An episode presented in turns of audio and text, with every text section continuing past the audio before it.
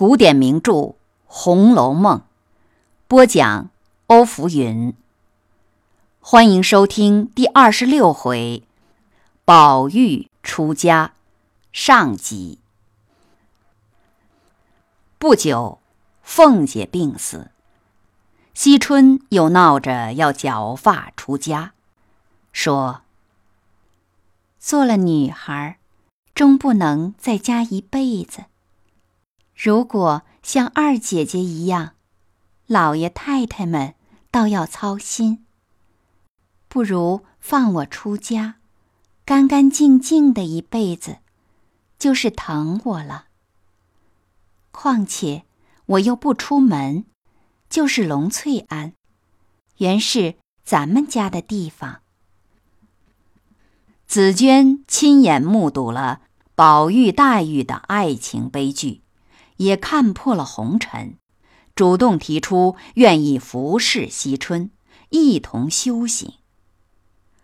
王夫人见二人意志坚定，只得同意他们带发修行。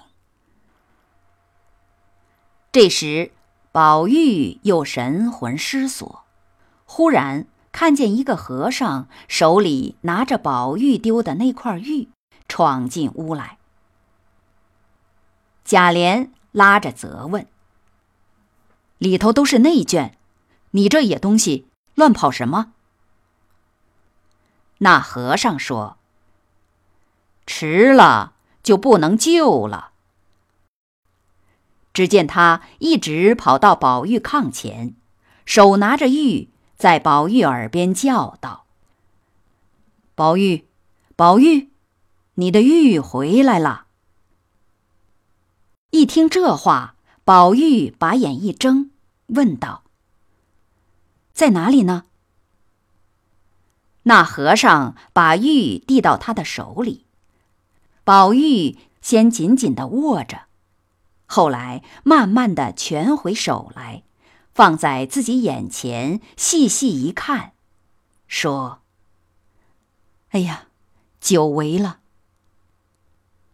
里外众人都高兴的念佛，宝玉渐渐的神气好过来了，又加连日服药，一天好似一天，慢慢复原起来。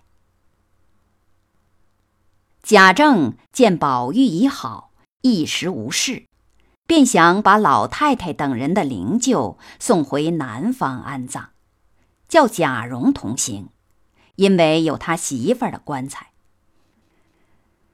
他临行前叮嘱贾琏：“今年是大比的年头，兰儿是重孙子，给老太太服满了孝也可以考的，务必叫宝玉和侄子一起考去，能够中一个举人。”也好赎一赎咱们的罪名。贾琏等唯唯应命。宝玉此时身体复原，因为贾政命他复考，王夫人便不时催逼，考察他的功课来。哪知宝玉病后，虽然精神日常。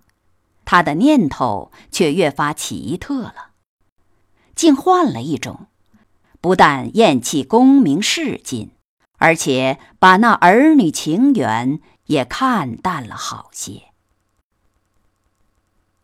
这天，宝玉正拿着庄子在那里戏玩，宝钗说：“我劝你从此把心收一收，好好用功。”如果能博得一地，便是从此而止，也不枉天恩祖德了。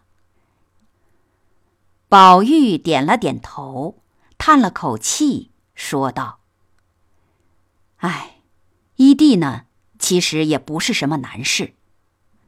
倒是你这个从此而止，不枉天恩祖德，却还不离其宗。”于是准备做几篇文章，熟一熟手，好去匡个功名。宝钗见宝玉的功课虽好，只是那有意无意之间，却别有一种冷静的光景。现在见他用功喜欢，但是改得太快太好了，宝钗反倒有些不相信，只怕又有什么变故。所以宝玉叔侄进考场的头一天。宝钗见家里老成管事的多派了几个，只说怕人马拥挤碰了。次日，宝玉、贾兰欣然见了王夫人。王夫人嘱咐道：“你们爷两个都是初次下场，要自己保重。”做完了文章，早些回来，也叫你们母亲媳妇儿放心。只见宝玉一声不吭，走过来给王夫人跪下，满脸泪水，磕了三个头，说道：“母亲生我一世，我也无可报答，只有这一入场，用心做了文章。”好好种个举人出来，那时太太喜欢喜欢，便是儿子一辈子的事也完了，一辈子的不好也都遮过去了。王夫人听了，便觉伤心，便说：“你有这个心，自然是好的，可惜老太太不能见你的面了。”一面说，一面哭着拉他起来。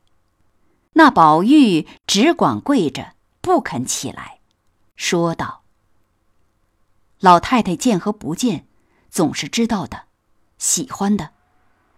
既能知道了，喜欢了，便是不见也和见了的一样。”此时，宝钗听得早已呆了，这些话。句句都是不祥之兆，只得忍泪无言。那宝玉走到他跟前，深深的做了一个揖，说道：“姐姐，我要走了。你好生跟着太太，听我的喜信儿吧。”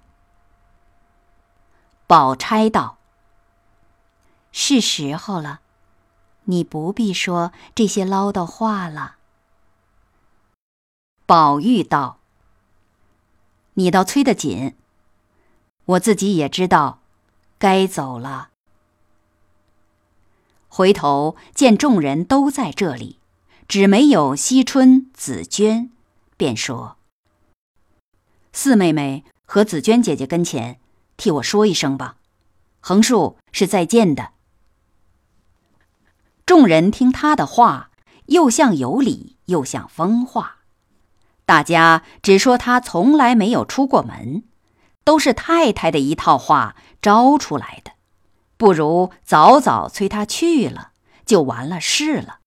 便说：“外头有人等你呢，你再闹就误了时辰了。”宝玉仰面大笑说：“哈哈，走了走了，不用胡闹了，完了事了。”王夫人和宝钗娘俩，倒像生离死别一般，眼泪直流下来。只见宝玉西天哈地，大有疯傻之状，于是从此出门而去。感谢你收听《红楼梦》第二十六回，宝玉出家上集。欢迎继续收听《宝玉出家》下集。